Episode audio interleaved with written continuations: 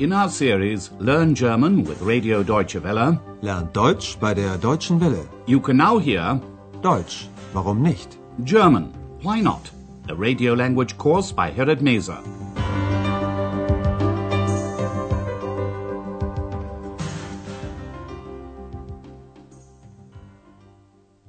Liebe Hörerinnen und Hörer. Hello and welcome back. Today you can hear lesson 5. A bus can't be charming. Ein Bus kann doch nicht charmant sein. In the last lesson, you learned two ways of forming words in German. For example, by adding the prefix un to an adjective, you reverse its original meaning.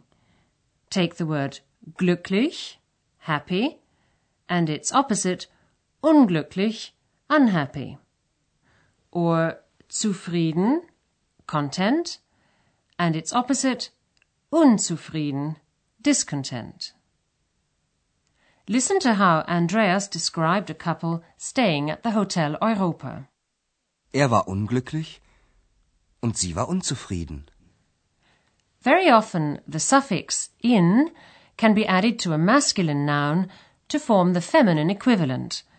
For example, the word for king is König, and the word for queen is Königin. Listen to the conversation between Ex and Andreas again. Ich bin der König. Nein, du bist die Königin. In today's lesson, we'll be concentrating on the pronouns er, sie, and es. And by means of a guessing game between Ex and Andreas, we'll be taking a look at what these pronouns refer to. For example, whether they refer to a person or to an inanimate object. Ex and Andreas are at home. Although Andreas is tired, Ex manages to persuade him to play a game, Spiel, with him. She tells him it's very easy, einfach. Listen to the first scene.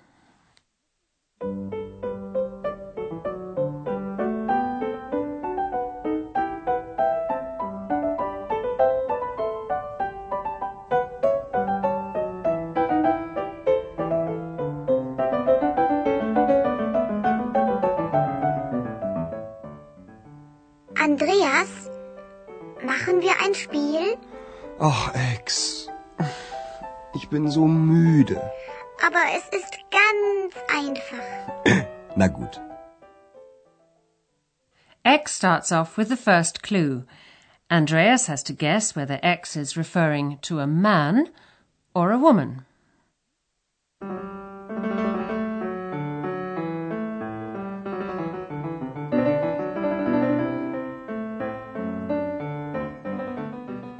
Also, rate. Er ist Arzt. Wer? Er. Hm, ein Mann. Richtig. Ex says to Andreas, Well, guess. Also, rate. Andreas guesses, A man. Ein Mann. Ex says, That is right. Richtig. And why is that the right answer? Listen to Ex's clue once again. Er ist Arzt. The pronoun er refers to a masculine noun, which can be a person or an object. Er can therefore mean he or it. But as Ex is talking about a doctor, er, in this case, means he. Now to the second question. Who is charming? First, Andreas gives a wrong answer. After all, it's supposed to be a game. Why does Ex say that the first answer is false? Falsch.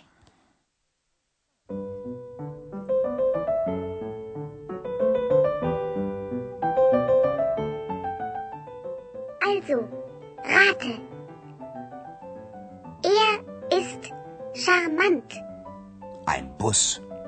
Falsch. Ein Bus kann doch nicht charmant sein. Okay, okay. Ein Mann. Richtig.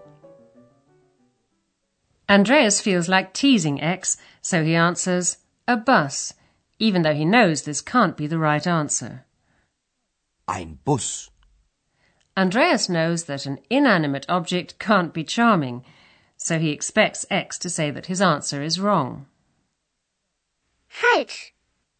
And then Ex tells him why his answer is wrong. A bus can't be charming, she says. Ein Bus kann doch nicht charmant sein. And now to the third question. Who is schick?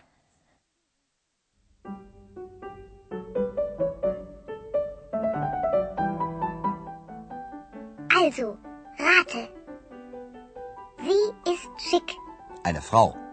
Falsch. Wieso? Eine Frau kann doch schick sein. Ja, aber rate weiter.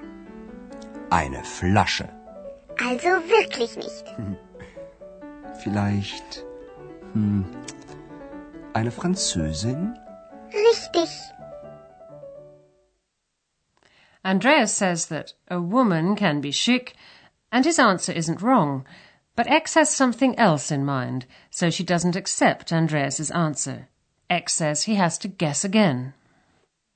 Ja, aber rate weiter. Andreas guesses the word bottle, and then he says the answer that Ex wants to hear a French woman. Eine Französin? And now to the fourth question. What is interesting? What can the pronoun es refer to? And why doesn't Andreas accept the answer that Ex gives?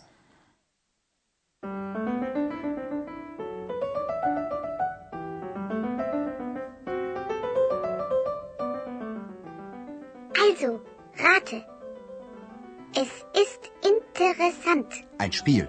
Falsch. Ein Buch. Falsch. Warum? Ein Buch kann doch interessant sein. Ja, aber ich meine etwas anderes. Ein Ehepaar. Falsch. Dann weiß ich es nicht. Ein Hotel. Nein. Ein Hotel kann nicht interessant sein. Doch. Menschen im Hotel können interessant sein. Ein Hotel auch. Nein. Jetzt bin ich dran. Andreas is supposed to guess that a hotel can be interesting, but he doesn't think that's quite right and he wants to be more exact. He doesn't think you can say that a hotel is interesting. It's the people in the hotel who are interesting, he says. Menschen im Hotel können interessant sein. Listen once again. Ex's clue is it's interesting. Es ist interessant. First, Andreas suggests a game and then a book. But Ex has something else in mind. Ja, aber ich meine etwas anderes. Andreas suggests a couple, a married couple, Ehepaar, and then he gives up. But he still isn't willing to accept that a hotel can be interesting, as Ex seems to think. Nein. Ein Hotel kann nicht interessant sein. Then he says people in a hotel can be interesting. Menschen im Hotel können interessant sein. Andreas would like to stop playing the game, so he says, Now it's my turn. Und jetzt bin ich dran. Listen to the last round of their guessing game. And remember, Andreas wants to tease Ex.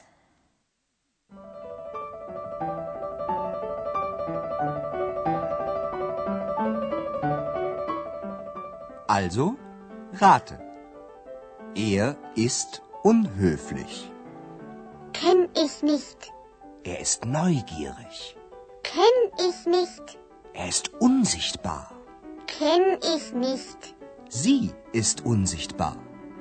Was denn? Er oder sie? Ich frage dich, er oder sie oder es ist unsichtbar. Das weiß ich nicht. Bist du ein Kobold oder eine Hexe? Ich bin Well, by now, Ex should have realized that Andreas is talking about her. But Andreas deliberately confuses Ex. Ex is an elf, but she doesn't know whether an elf is masculine or feminine. Listen once again. Andreas begins the game by referring to a man using the pronoun er. He's impolite, he says. Er ist unhöflich. Ex pretends that she doesn't understand what Andreas is getting at. So she says, I don't know. Kenn ich nicht. Andreas says the person is invisible, unsichtbar. Once he uses the feminine pronoun sie, and then he uses the masculine pronoun er. Then Ex asks him to be more specific. Was denn? Er oder sie?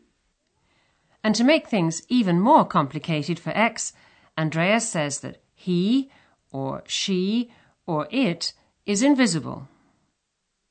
Er oder sie oder es ist unsichtbar. Ex says that she doesn't know the answer. Das weiß ich nicht. She doesn't know whether Andreas is referring to her as an elf, der Kobold, masculine, or as a witch, die Hexe, feminine. Bist du ein Kobold oder eine Hexe? Ich bin ich. And that's how Andreas likes Ex best. He doesn't care what she really is. He just thinks of her as a girlfriend. Well, that's all we've got time for today. Goodbye for now, and do join us for the next lesson. Auf Wiederhören. You've been listening to our language course Deutsch, warum nicht? A production of Radio Deutsche Welle in cooperation with the Goethe Institute in Munich.